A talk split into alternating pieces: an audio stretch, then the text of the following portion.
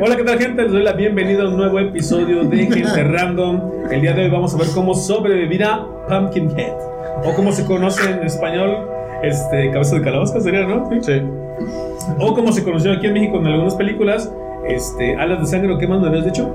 Pinche tren está todo lo que da. Córtale, güey. Nada, eso está bien, güey. Córtale, mi chavo. Este, ¿cómo viste el pero, La segunda película sí, Alas de Sangre. pero la la acción. también se conoce como Ah, Alas sin sangre. Alas sin sangre.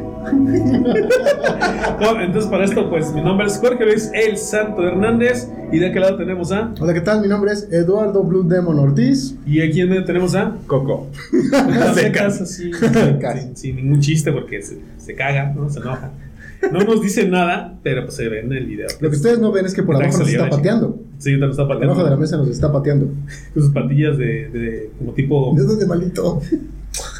De manos de no, ¿cómo? Piernas de bebé. ¿Se acuerdan? No si han visto al bebé, al policía piernas de bebé, ¿no lo conocen? No. Les hace falta barrio entonces. Sí, la Este, verdad, entonces sí. vamos con Pumpkinhead. A ver quién es Pumpkinhead. Coco, cuéntanos la historia.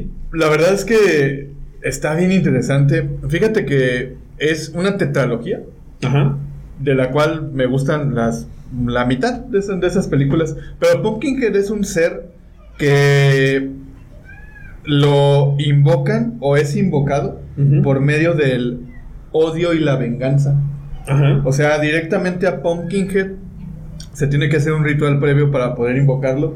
Pero ese ritual previo, a diferencia de muchos otros como Michael Myers o como Jason o otros personajes Chucky. más clásicos como Chucky, que matan a diestra y siniestra y que hacen todo lo que quieran con porque son personajes así construidos, Pumpkinhead no mata a más personas de las que debería en apariencia, Solamente a las que, como la que le encargan. solamente a las que les encarguen. Entonces es un demonio sicario, podríamos decir. De alguna forma sí, de alguna forma sí. Y Pumpkinhead lo que tiene de, de, de bueno, desde mi punto de vista argumentalmente, es que la persona que hace el ritual ve directamente lo que Pumpkinhead hace y siente directamente lo que Pumpkinhead siente. Mm, que al Entonces- final- perdón, que, bueno, que al final pues es parte de la cul- no. Cosmovisión.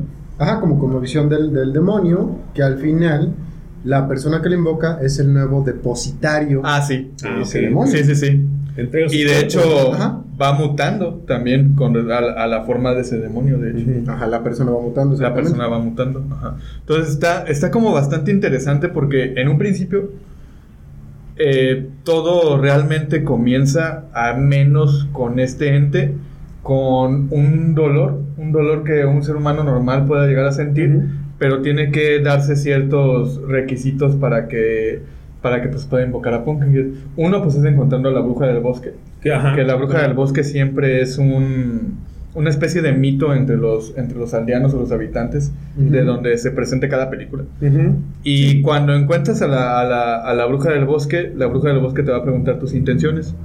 Y una vez preguntándote tus intenciones, ya directamente si se relaciona con la venganza y el dolor, automáticamente ya eres candidato para, para, Ok. para hacer Pumpkinhead o para invocar a Pumpkinhead. Ok, Rafa, ¿alguna otra cosa que quieras agregar? Sí, el factor importante no nada más es encontrar, bueno, que si ya está complicado encontrar a la bruja, Sí. cumplir el requisito de que efectivamente tus deseos sean de venganza, que esté justificado el porqué, y por último, que se le pasó a Coco, el pacto de sangre. Ah, sí, el pacto de sangre. el sacrificio como tal o la entrega para poder despertar a este ente es la sangre. Combina su sangre con la tuya. Exactamente. Es como Venom. Sí. Dale, ¿no? El algo, venoso. algo parecido. El venoso. A ver, entonces tenemos aquí la, la historia de Pumpkinhead que estaba dentro de lo serio. Ahorita salimos con el venoso, podíamos tan serio, ¿verdad? El venudo. Pero bueno, a ver, entonces, ¿cuáles serían las habilidades? ¿Cuáles serían las habilidades de Pumpkinhead? A ver, díganme, díganme. ¿Quién quiere empezar? Habilidades. Ah, pues las habilidades es que es súper ultra mega fuerte. Tiene fuerza Es- sí, es, es, es muy, muy fuerte. Eh, bueno, que también eso, y ya no, no así que ya cuando les interese y lo vean, pero también raramente conforme va avanzando la tetralogía lo van nerfeando cada vez más. O sea, como que le van quitando como poder o presencia. Pero al menos en la primera película tenía demasiado, demasiado, demasiado poder y arrasaba con lo que fuera. O sea, las balas no le hacían casi daño. eh, y como realmente eh, no se podían ver debilidades al principio, ya después eh, no sé si me puedo brincar esta parte, ya, ya mencionar lo de, lo de su propia debilidad. No, no hasta que digamos debilidades. Pero bueno, tiene super fuerza. Tiene super fuerza. También tiene como este don de la, decían, ubicuidad, que es desaparece, donde, donde estés tú, se aparece, ¿no? O llega ahí, tipo Jason, que de repente Ujú. ves que te va persiguiendo, no lo ves y ya te apareció atrás de, la, de tu espalda, ¿no? Eh, otra habilidad que según yo tiene es que también sabe todo el tiempo dónde estás. Eso lo vi en un video ahí que vi en YouTube, por cierto. Porque realmente todo el tiempo está viendo a la persona, o sea, como sabe bien a quién va a matar, Ujú. entonces ya tiene, digamos, un radar, por así decirlo, espiritual, yo qué sé, en el cual ya conoce a la persona que va a matar, sabe dónde está todo el tiempo y simplemente está esperando el momento perfecto para llegar Atacar. y atacar, ¿no? ¿Otra, ¿Alguna otra habilidad que le vean ustedes? Pues super, también tiene mucha resistencia. O sea, O sea, no, es- no es, es inmune a los ataques, digamos, físicos, ¿no? Sí. A, las balas. sí, porque inclusive hay escenas en donde un güey quiere literalmente agarrarse madrazos con él y se le rompe la mano. o sea, directamente le da un golpe y se ve cómo se le rompe la mano y le queda toda roja. ¿no? Fíjate que al momento también de ser un demonio, yo hubiera creído dentro de, mi, de mis creencias, ¿no? Que a- tal vez al agua bendita, a las cruces, a, a las Vamos a la iglesias, es bendita, este. es yo como soy Es necio con eso, pero bueno. La agua bendita no funciona de nada, es agua normal, güey. No, pero uno, uno pensaría que tal vez por ser un demonio, pues podría ser este vulnerable a eso. Pero en las mismas películas se llega a ver que puede meterse a las iglesias Y no Sí, pasa no nada. pasa nada. Que fíjate que es bien curioso porque en este caso de este personaje, que no voy a decir el nombre por mi pre- pronunciación horrible, Ok. pero es que realmente no podemos decir si es un demonio o no como tal. No, sí es un demonio de. Sí es el demonio de la venganza, se supone. Bueno, Ah, no, no sé. porque la bruja lo llega a mencionar. ¿Ah, sí? Sí, sí, sí. Bueno, según yo, si mal no recuerdo la primera película que vi en inglés y no le entendí nada. En ruso, güey. Pero Según es un- ruso. Ay, güey. No, sí, sí es un demonio, sí, sí es un demonio. Sí viene del infierno, digamos. ok. Entonces, es invulnerable tanto a los ataques físicos como a los posibles ataques con cosas sagradas. Agua bendita, ¿no? güey. Cosas sagradas, vamos a dejarle ya para no verme tan, tan de agua bendita, todo, que yo- a todo lo que quiere echar agua bendita. Pero bueno, debilidades. ¿Cuál sería su debilidad? Solo, hay, solo tiene una única debilidad. Eso, es, eso también es otro asunto de la tetralogía que argumentalmente se pierde conforme van avanzando las películas. Sí. Eh, porque su única debilidad es que quien lo haya invocado únicamente puede, hacerse, puede hacerle daño a Pumpkinhead si él se hace daño. O si él o ella se hacen daño. Ajá. Entonces, eh, conforme van avanzando las películas, nunca cambian. No son como Leprechaun, que cambian directamente cuáles son sus debilidades y que se saquen de la chistera un montón de cosas, ¿no? Esta película no se mete en. Como va creciendo ya le duele la sí, exactamente. No se mete en esos rollos, sino que realmente desde el, desde el principio de la película, desde la primera, te dicen que el- la debilidad principal es quien lo haya invocado. O sea, entonces lo que ocurre en la, si no me equivoco, es en la cuarta película, si no mal recuerdo, que lo invocan cuatro personas. Ah, sí. que ese es como el giro o el plot twist de que dicen, ah, lo puede invocar más de uno, ¿no? Este, entonces, directamente tú te tienes que hacer daño a fuerzas para poder deshacerte de él. Ujú. Ok. Según yo, otra de las debilidades que podría tener es que todo lo tiene que hacer, o sea, tiene como que un día nada más en la Tierra, ¿no? Según yo, sin mano recuerdo, o lo estoy confundiendo con otro. Con Más otro- bien lo, lo que, lo que tiene Pumpkinhead es hasta que... Termina su encomienda. Hasta que termina su encomienda. Pero lo que puede suceder es que puede haber muertes o asesinatos que Pumpkinhead no haya, no haya planeado, sino que, por ejemplo, si gente intenta defender al objetivo de Pumpkinhead, Ajá. se va a deshacer de las fuerzas. O sea, por lo tanto puede haber más muertes de la... O sí, más muertes de la, de la que generalmente De la persona que, que espera. Es como un Terminator sobrenatural. Sí, exactamente. Ah, sí. Entonces acá es, es prácticamente lo único que podrían hacer. La, la única debilidad, deshacerse del invocador. Esa es la única que tenemos. Sí. Ok. Pues ahora que ya Pues ya, conocemos las, las habilidades y las debilidades, ¿cómo le haríamos para sobrevivir a Pumpkin? Entonces, por lo que ustedes me dicen, está, lo único que podemos hacer es saber quién lo invocó, por qué lo invocó, y pues tratar de buscarlo y matarlo, ¿no? Exacto. Yo en corto, güey. Ay, güey. Yo en corto, la neta, güey, voy a, voy a evocar un poco lo, lo de las películas. Como ya, yo ya me conozco y seguramente yo lo invocaría. Ay, güey. Entonces a mí no me va. Obviamente no. Bueno, sí, te, te, sí. Entonces lo que haría De es. hecho, ahí todo el mundo pierde, güey, porque pierde el que Sí, todo el mundo, y sí. pierden los que hicieron el, el mal, digamos. Sí. Exacto. Está, está muy cabrón. Entonces yo, yo haría lo que hizo una, una, una de las chicas que, que lo invocó, yo me inmolaría. Ok. Eso, eso fue lo que hizo en una de las películas una de las chicas. Es que yo también como que me acuerdo, no sé en qué películas vi, pero este, según yo, si tú te redimías, o sea, si tu persona por la que iba a Pumpkin originalmente eh, hacías algo para, ¿cómo se dice? Para expiar tu pecado que hiciste, que cometiste en, en ofensa de la otra persona que lo invocó, eh, me parece que sí te dejaba en paz. Es que eso es lo que te digo que es uno de los huecos argumentativos de la película, argumentales realmente. Ajá. Porque en la segunda película, con el personaje, no recuerdo si se llamaba Tommy, una cosa así, que era un personaje que era hijo de Pumpkin. Que era hijo. Y de la bruja, ¿no? Ajá, y de la bruja. Entonces este personaje tenía un leve retraso y lo maltrataban, inclusive lo mataron, pues. Esa película Pero- es bien cruel, güey. Pero a mí también se me hace bien cruel y bien llevado hubiera sido lo máximo. Pero bueno, el punto aquí es que directamente eh, un hueco argumental es que se puede tener el alma o la conciencia del invocador. Ah, ok. Ajá, entonces directamente él tenía recuerdos de su propio hijo en, en- en este argumento. Entonces directamente eh, este personaje que, que estaba en el espíritu, pues su espíritu que estaba en el cuerpo de Pumpkinhead, miró al sheriff porque lo recordaba de que lo había ayudado y automáticamente se perdonaron y él dejó de atacar, pero llegaron los cazadores y mataron a Pumpkinhead a tiros. Que esa, digamos, podemos ponerlo como una debilidad entre comillas, pero para mí no está tan bien cimentada porque en ningún momento de las otras tres películas lo puedes matar de esa manera. Claro. Sí, sí. Entonces para mí es un es una incoherencia.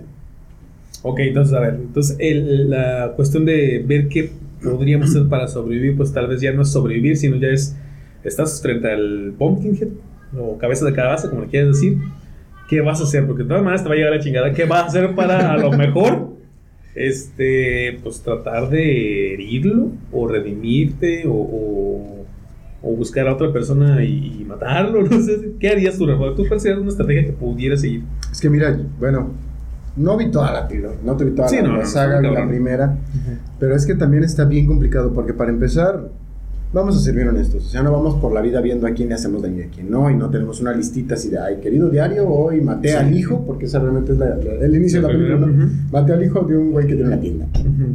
Esto, no, mames, no, no lo llevamos. Entonces, como que para identificar a quién chingados, quién chingados te mandó esa cosa para que te mate, pues ya de, de entrada, ya desde ahí dices tú, no, pues ya. No, sí está muy cabrón, güey. La aventaba bendita, güey. La encerraba. La encerraba. No, es que sí está muy complicado. En el caso de, este, de esta madre, sí está muy complicado. Porque en sí no tienes que centrarte en el, mon- en el demonio, sino en el invocador. Tal vez iría a buscar ayuda con otro chamán, gurú, buscar a la bruja. Así como de, güey, pues hazme el paro, ¿no? Que ojalá no sea igual de efectivo que el de choque. Ajá. No, pero, pero fíjate que ahorita que hablaban de, precisamente de este asunto de la invocación y de todos los recuerdos que trae el, el- el mono, el demonio, me quedé, plan- me quedé pensando y me planteaba, ¿qué, qué pasaría? Porque en este caso, en la primera película que fue la que vi, pues es el, el dueño de la tienda, ¿no? Sí. Que llega a pedir ayuda a la bruja porque matan a su hijo y se justifica. Pero ¿qué pasaría si un asesino serial, como en el caso de- del güey de Chucky, de Charles, invocar a este güey? O sea, pensando en que el demonio tiene todo la- el saber de la otra persona, pues imagínate, o sea, qué cagadero se hace. Pues sí, no, no puede ser nada. Yo creo que ahora sí haría, como dijiste tú, en algún momento, en alguno de los podcasts de la grulla, haría una estrategia tipo militar Ajá. para ver quién chingados es el que me lo mandó y me iría sobre él. Aunque realmente sí está muy limitado el tiempo. Sí, sí, sí. Está muy- Según yo también recuerdo, les, les- les comentaba que también como que Pumpkinhead tenía cierto tiempo, un día, una noche, ¿no? Por así decirlo, para matar a todos los, los que tiene que matar, los, los encomendados. Los, ¿Cómo se le dice? ¿Está el sicario? ¿Cuál, ¿Cómo se llama el objetivo del sicario? ¿Cómo se- cómo se- Los, los sicariados. Bueno, el sicario objetivo. Pumpkinhead y los objetivos, ¿no? Entonces, una de las estrategias que yo tal vez podría seguir si ya de plano no, no puedo hacer nada, pues sería tratar de redimir lo que hice de alguna manera. O sea, no, no sabría como qué, como tú bien dices, pues, a quien tengo le hice daño, como tanto daño como para que me mande esta cosa, ¿no? Exacto. Y yo creo que también sería como, pues ya, este, resígnate porque, pues, no sé que es muy poco lo que puede ser y tal vez lo que quieras hacer es más difícil de realizar que cualquier otra cosa. Tal vez haría círculos de sal, güey. Tal vez, yo pienso tal vez a lo mejor estar huyendo. Es que yo te decía que sí, creo que sí tiene, en algunas de las películas tiene un tiempo limitado. O sea, hu- huir, por ejemplo, toda la noche todo lo que se pueda Ajá. hasta que llegue el amanecer y se termine el tiempo de, de esta criatura en la tierra y pues esperar que no vuelva al otro día, ¿no? No, pero creo- eh, es que según yo, eso que estás diciendo realmente es de la película del demonio. De Jeepers Creepers. No, pero ese, bueno, sí tiene un tiempo limitado también, pero eso es muy diferente. de esto. Ah, pues me va a la verga. Sí, sí. por favor. Sí, sí, Por favor. Coco, entonces, ah, tú ya dijiste que... Sí, yo me inmolaría. Bueno, Coco ya de plano ya se, se resigna y pues ya se mata, ¿no? Porque ya lo invoqué. Ay. Pues mira, yo creo que tal vez igual, ya viéndonos más serios, más crudos, Sí. y bueno, hablábamos de los de las pulsiones, ¿no?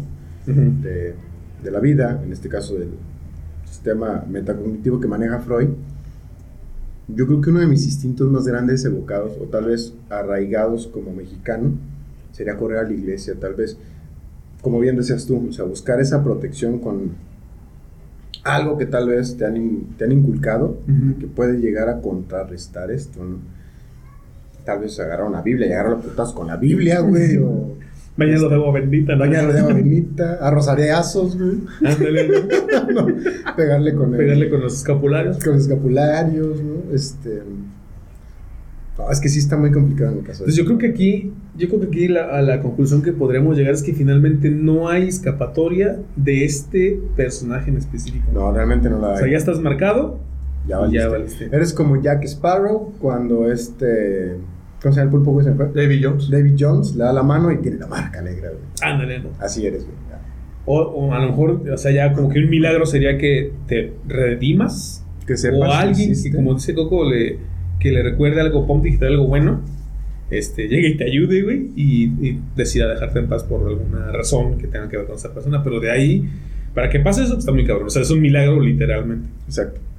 Sale, pues, pues esto ha sido todo por el día de hoy en estos videos. Yo sé que querían algo más acá. De hecho, sí llegamos a los 19 minutos, pero bueno. Rafa, últimas palabras para despedir el podcast, por favor. Sí, bueno, en este caso, pues el consejo que yo les doy sería que sean buenas personas, sí. que, que no anden por ahí. De hecho, sí, Este, sí vean a quién le hacen daño, porque luego Ajá. uno no sabe que. O sea, no porque exista el- este personaje, pero.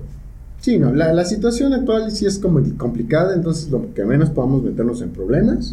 No sabemos a qué- quién está enfrente, ¿no? Sí, En este caso, aquí podemos lastimar. a quién podemos lastimar y- o qué nos pueden hacer. Y pues nada más sería eso. En el caso de este personaje, de este demonio, pues está muy complicado. Creo que no pudimos llegar realmente a algo como para decir que. O sea, las opciones son limitadísimas. Son- sí, no, es muy te complicado. redimes y esperas el milagro. Exacto.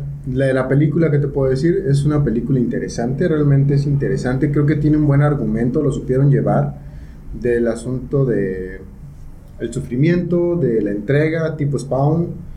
Este, tal vez me hubiera gustado ver más tiempo a- a- al demonio, porque creo que solamente sale como 19, 20 minutos en la película. Sale muy- Sí, la primera, Sí, sí. sale muy poco, pero se me hace una película interesante. Esa sí, se, yo sí la recomendaría realmente. Si tienen oportunidad, tiempo y ganas, pues adelante. Échensela, ¿no? Sí, sí, sí. Échensela y la película también. Ok. Poco ya para despedir el podcast. Pues fíjate que también, eh, complementando lo que dice Rafa, creo yo que Pumpkinhead mm, es un personaje que con el tiempo no lo han sabido llevar bien. Por lo tanto, se ha quedado muy en el underground de las películas de, de terror, de personajes icónicos. Y a mí sí es algo que como que me, de alguna manera me causa dolor en cuestión de fanático eh, de películas de terror desde que soy niño. Sobre todo porque había una se- serie de juguetes que estaban bien chidas que se llaman Ma- McFarlane Toys. Que esos juguetes cuando yo era niño precisamente vienen de Todd McFarlane, el, el- el creador de cómics, el, el creador de Spawn. eh, que él sacó muchos juguetes Eh, con base en estas películas de terror clásicas. y había juguetes de Pumpkinhead. Ah, sí, sí, Están claro. bien chidos esos Es juguetes. que, es que la figura de Pumpkin Está es muy chido ese diseño. Entonces, hay por ahí, se rumora, ¿verdad? Que están haciendo un remake, pero eso se rumora hace mucho tiempo. Entonces, esperemos que ese remake sea súper chido, tenga mucho más presupuesto que las otras tres películas fuera de la primera. Y, y que hagan algo bien y que la gente comience a saber quién es Pumpkinhead. Eso, eso es lo que a mí me gustaría. que vale la pena y del cual Rescatarlo. prácticamente. ¿Mande? Sí, rescatarlo. rescatarlo. Y del cual prácticamente no hay escapatoria. Esto ha sido todo por el video del día de hoy. Nos vemos en el siguiente. Hasta luego.